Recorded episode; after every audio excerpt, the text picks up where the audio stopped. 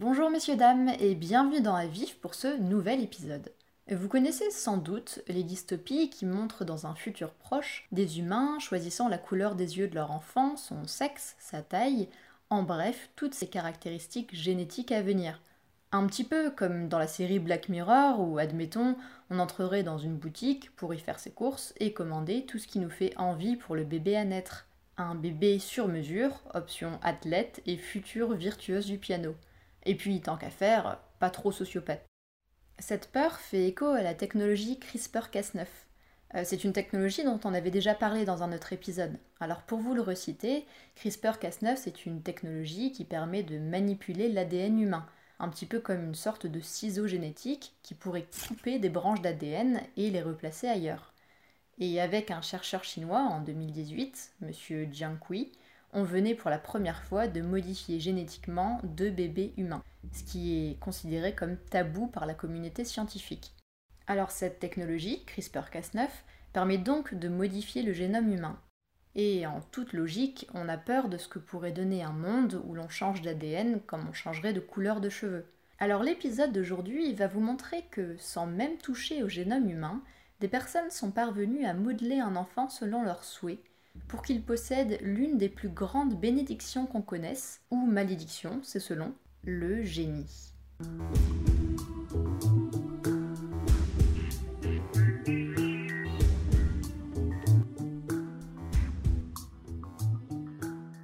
Un petit groupe d'hommes en redingote et veste de tweed se presse dans la cour d'Harvard. On est alors en 1910. Mais outre le tweed et le velours, ce que ces hommes portent sur eux, c'est un prestige, celui d'être dans le club de mathématiques d'Harvard. Fondé en 1636, Harvard est la plus vieille université au monde et accueille, dit-on, les plus brillants esprits universitaires. Ce petit groupe d'hommes savants se presse pour assister à un cours sur les objets géométriques à quatre dimensions donné dans ce fameux club de mathématiques. Ils seront épatés par les concepts élaborés qu'ils entendront de la part du conférencier lors de ce cours, pas comme les autres.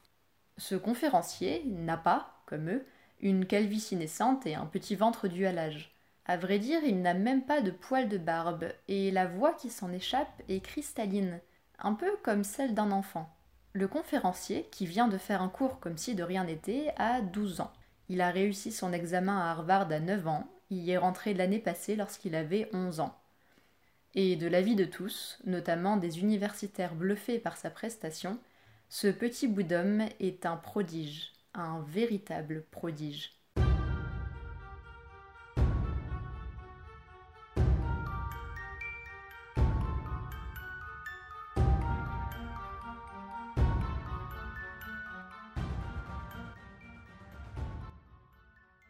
Nous sommes en 1898. William James Sidis voit le jour à Brookline, dans le Massachusetts. Il est le fils de Boris et de Sarah Sidis. Avant sa naissance, à la fin des années 1880, ses parents, qui sont des juifs russes, fuient les pogroms, euh, ces attaques qui persécutent la communauté juive, et ils émigrent aux États-Unis sans même connaître un seul mot d'anglais. Mais Boris et Sarah ont de la ressource et apprennent vite. Ainsi, Boris entre à la faculté d'Harvard, l'une des écoles les plus renommées au monde, y fera son doctorat et deviendra chercheur en psychologie. Quant à Madame Sidis, Sarah de son prénom, elle ne démérite pas et décroche un diplôme de médecine. Alors on peut déjà se dire qu'avec des gènes pareils, en principe, leur enfant devrait avoir certaines prédispositions. Et en effet, le QI de William James Sidis, leur enfant, sera évalué entre 250 et 300, ce qui fait de lui assurément l'homme au plus haut QI au monde jamais recensé. Et pour situer un petit peu mieux William Sidis, voici un petit échantillon de ses hauts faits depuis sa naissance. Tenez-vous bien. Il marche à 8 mois. En comparaison, un enfant commence à faire du quatre pattes en général vers les 9-10 mois. À un an, William James Sidis parle. En général, un an, c'est l'âge des premiers mots, et un enfant parle vers l'âge de 3 ans. À un an et demi, il lit. Bon, là, on va arrêter de comparer parce que ce n'est tout simplement plus comparable. D'autant que vous l'avez compris, William James Sidis est littéralement prodigieux. À 8 ans, il parle l'anglais, le français, le russe, l'hébreu, le latin, le grec, le turc, et euh, l'arménien, parce que pourquoi pas. Dans la foulée, il invente une langue baptisée le Vandergood, et dont la cohérence sera validée par des experts linguistes. À 9 ans, il réussit les tests d'entrée à l'université d'Harvard, mais il devra quand même attendre 2 ans avant d'y entrer, euh, parce que 9 ans tout de même, c'est un enfant, même si très en avance, on préférera attendre la préadolescence pour lui ouvrir grand les portes de l'université. En 1910, soit à l'âge de 12 ans, il donne un cours sur les objets géométriques à 4 dimensions devant le club de mathématiques d'Harvard et y sera diplômé à 16 ans. Avant ses 20 ans, il donne des cours de mathématiques à l'université de Rice, à Houston. Mais là, les choses se passent mal. Il est tourné en ridicule par ses élèves et pour Sidis, qui est tout le contraire d'un individu à l'aise socialement, euh, l'expérience se révèle être un calvaire. Il part alors de Houston pour Harvard afin d'y démarrer un cursus en droit, mais décide vite de tout plaquer. Il va ainsi s'intéresser à la politique. En 1918, il rejoint une manifestation inspirée par le mouvement socialiste et va se faire arrêter. Le tribunal dira de lui qu'il est un athéiste et un objecteur de conscience, ce qui lui vaudra une condamnation à 18 mois. Vous l'avez compris, Sidis condamne la religion et le capitalisme et combat l'idée des droits inaliénables de l'homme ainsi que de sa liberté. Et sa liberté, il y tient. Pendant les 25 ans qui suivent, William Sidis prend de la distance avec ses parents. Il prend d'ailleurs tellement de distance qu'il n'assistera même pas aux funérailles de son père à la mort de celui-ci. Il vivote de ville en ville, d'état en état, change de nom, vit de petits boulots et surtout fuit l'attention médiatique qu'il déteste. Il va d'ailleurs jusqu'à intenter un procès à un journal qui le dépeint comme un individu exécrable. Mais manque de chance, il perd ce procès. Car oui, les médias ne l'ont jamais lâché d'une semelle. Pour avoir été un tel prodige toute son enfance, William exerçait une fascination qui s'est traduite en de nombreux titres de journaux à son égard, à son grand désarroi, parce que lui en fait bah, n'avait rien demandé du tout. Il se prend par la suite de passion pour les transports en commun, et plus particulièrement pour les tramways, et il ira jusqu'à écrire un livre de 300 pages qui parle des tramways en 1927. Et il devient aussi un fervent collectionneur de ces tickets. Et d'ailleurs, écrire, bah, c'est ce que William Sidis aime faire. Il a écrit des livres sur l'histoire et d'autres sur la théorie des trous noirs. Il pourrait d'ailleurs exister plusieurs livres oubliés un peu partout dans le monde, écrits de la main de Sidis, mais sous d'autres pseudonymes. William James Sidis meurt en 1944, soit une année avant la fin de la Deuxième Guerre mondiale, victime d'une hémorragie cérébrale, tout comme son père avant lui. Il n'a pas eu de descendance, il ne s'est pas marié et semblait de toute façon peu à l'aise avec les relations intimes, si ce n'est une présumée idylle avec une jeune activiste nommée Martha Follet. Il est en tout cas loin des tableaux et des craies de l'université, pauvre du fait des petits boulots qu'il exerçait, mais qui lui permettaient sans doute de mettre son formidable cerveau au repos.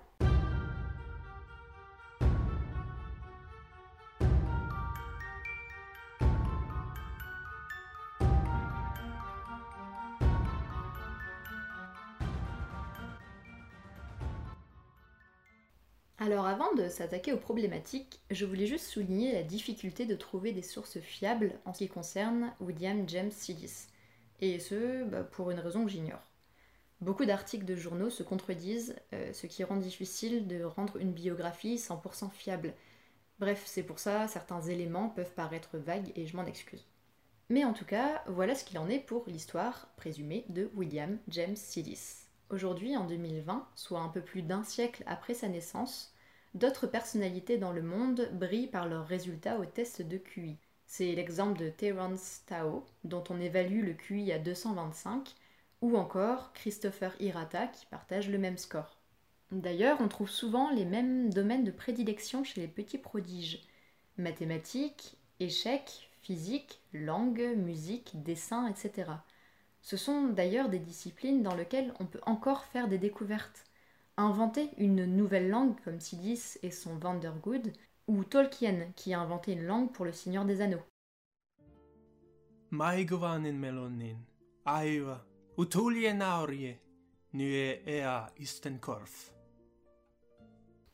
Alors bon, prodige dans le sens où on l'entend peut-être pas, mais icône de la culture littéraire cinématographique, ça oui.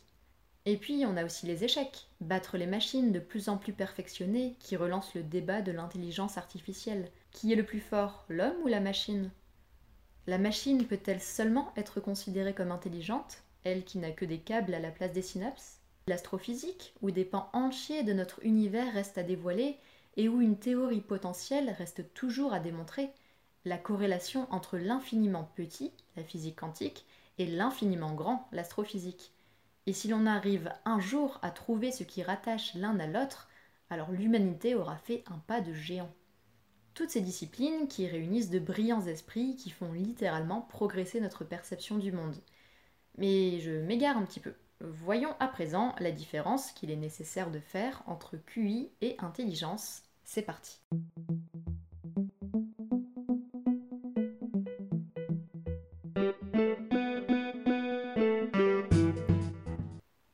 Tout premier lieu du QI, ce fameux quotient intellectuel.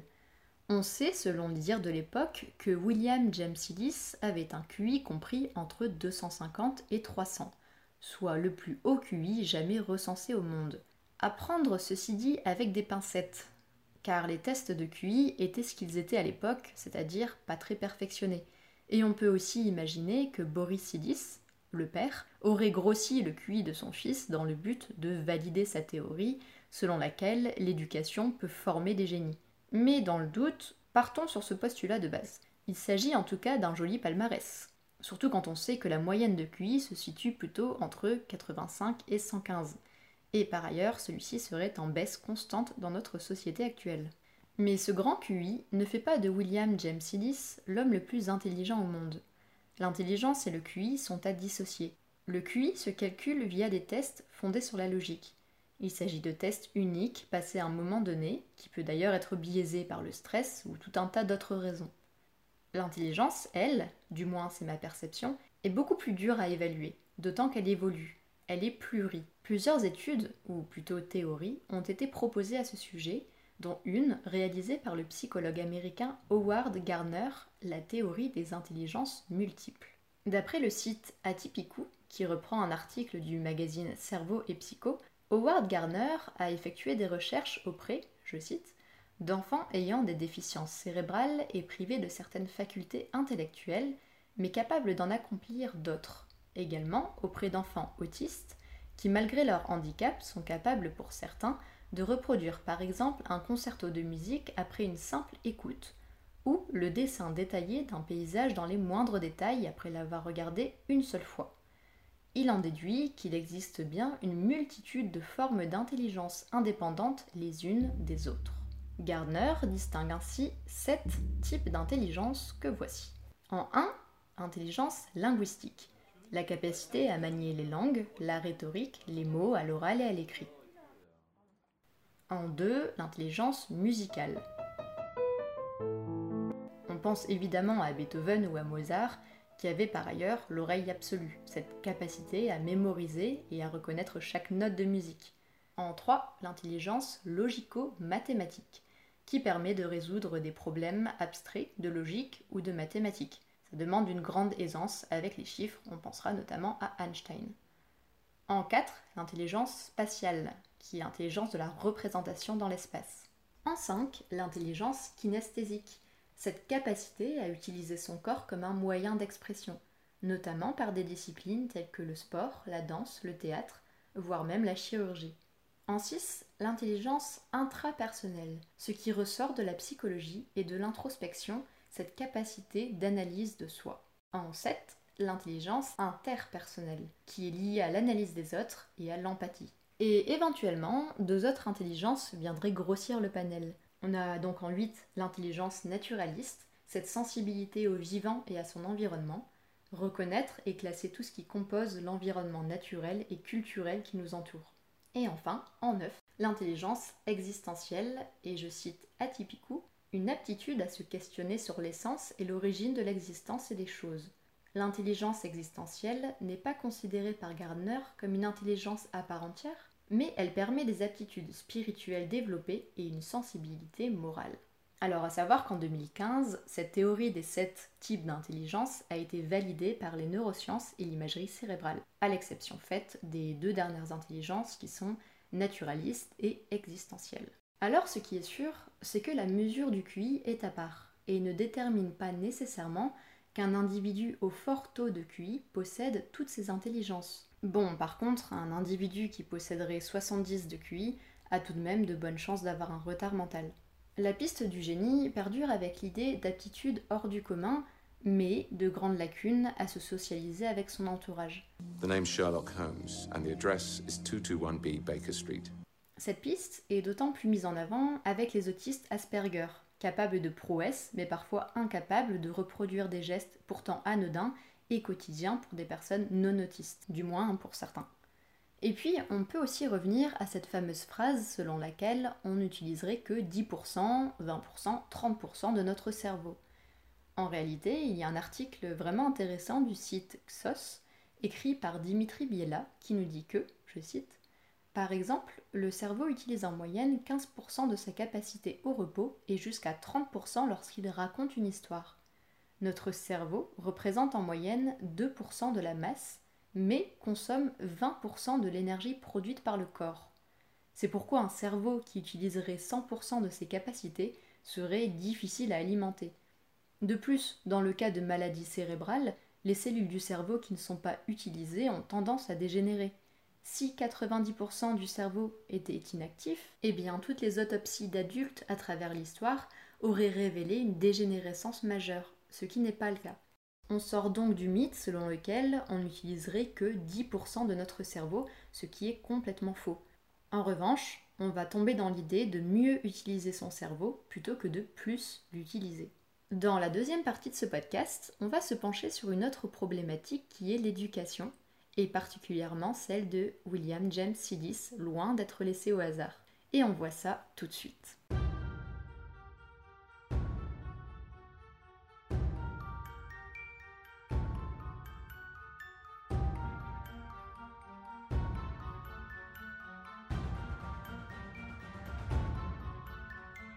Revenons plus en détail sur la vie de William James Sidis et plus particulièrement sur son enfance.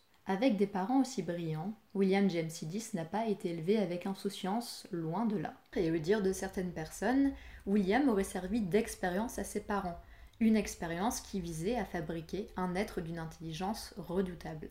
Son père, Boris, pensait qu'en s'y prenant bien, un enfant de 10 ans pouvait en savoir autant qu'un élève qui sort du lycée.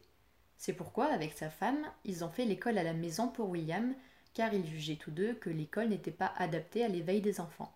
Dans son ouvrage Philistine and Genius de 1917, dans lequel il donne ses conseils pour élever un bon génie, Boris Sidis recommande de veiller à toujours répondre aux questions de l'enfant. Aucun sujet ne doit être tabou. Et l'une des règles importantes du parent doit être de lui faire voir le mal sous toutes ses formes, par exemple le sophisme, l'immoralité, la dépravation, etc. Autrement, celui-ci risque de perdre contact avec la réalité. Et évidemment, tous les outils doivent être mis à disposition de l'enfant. D'où le New York Times ou l'auteur Homer que William James Sidis aurait lu quand il avait deux ans. Mais le plus important et inquiétant pour Boris Sidis, c'est que les jeux et les sports détournent la véritable éducation qui est la connaissance. Ah, c'est quand même embêtant parce que ne pas jouer ni faire du sport, ça induit de limiter à fond les liens sociaux avec les autres enfants de son âge. Surtout que William James Sidis est enfant unique et que ce sont ses parents qui lui font l'école. Il a donc un cercle social très très restreint. Dans ces perspectives, il est évident que le jeune William James Sidis n'a pas dû rigoler tous les jours. Et on peut sérieusement remettre cette éducation en question, dans la mesure où elle souhaite moduler James en génie, sans prendre en compte le fait que James est un enfant, et que de faire du sport ou se détendre en jouant à des jeux, bah, je pense plus aux trains miniatures qu'aux échecs évidemment, bah, ne fera pas de lui un garçon idiot. C'est lui voler l'insouciance de son enfance que de le précipiter dans les problématiques d'adultes aussi jeunes, et c'est même lui voler son enfance tout court. Dans sa vie d'adulte, on voit que William James Sidis s'est totalement détourné, à la fois de ses parents et du milieu universitaire, pour faire des petits jobs et assouvir sa propre passion des tramways. Oui, bon, chacun son truc. Et ce virage à 180 degrés est assez parlant. Il n'a jamais souhaité une enfance comme celle qu'il a eue. Il a préféré une autre vie, une vie où il n'était pas forcé de s'asticoter le cerveau sous la pression de ses parents, des médias ou de ses pairs universitaires. Et on peut franchement se demander si William James Sidis a été heureux dans sa vie. Comme le souligne le youtubeur Poisson Fécond, en fait, il a harangué les foules pour les inciter à se rebeller contre le système. En gros, c'était devenu une sorte d'électron libre de plus en plus incontrôlable. Tu sais à quoi ça me fait penser? Euh, non, dis-moi. Eh ben on dirait qu'il fait sa crise d'ado en fait. Hmm, ouais, t'as sûrement pas totalement tort. hein. Et finalement, c'est assez ironique de se dire que c'est par ce système qu'il a été créé, et c'est justement ce système qu'il allait combattre de toutes ses forces par la suite.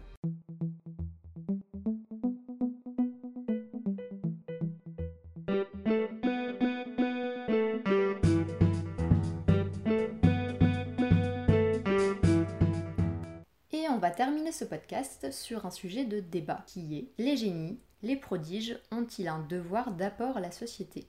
Doivent-ils utiliser leurs dons pour agrandir la connaissance universelle?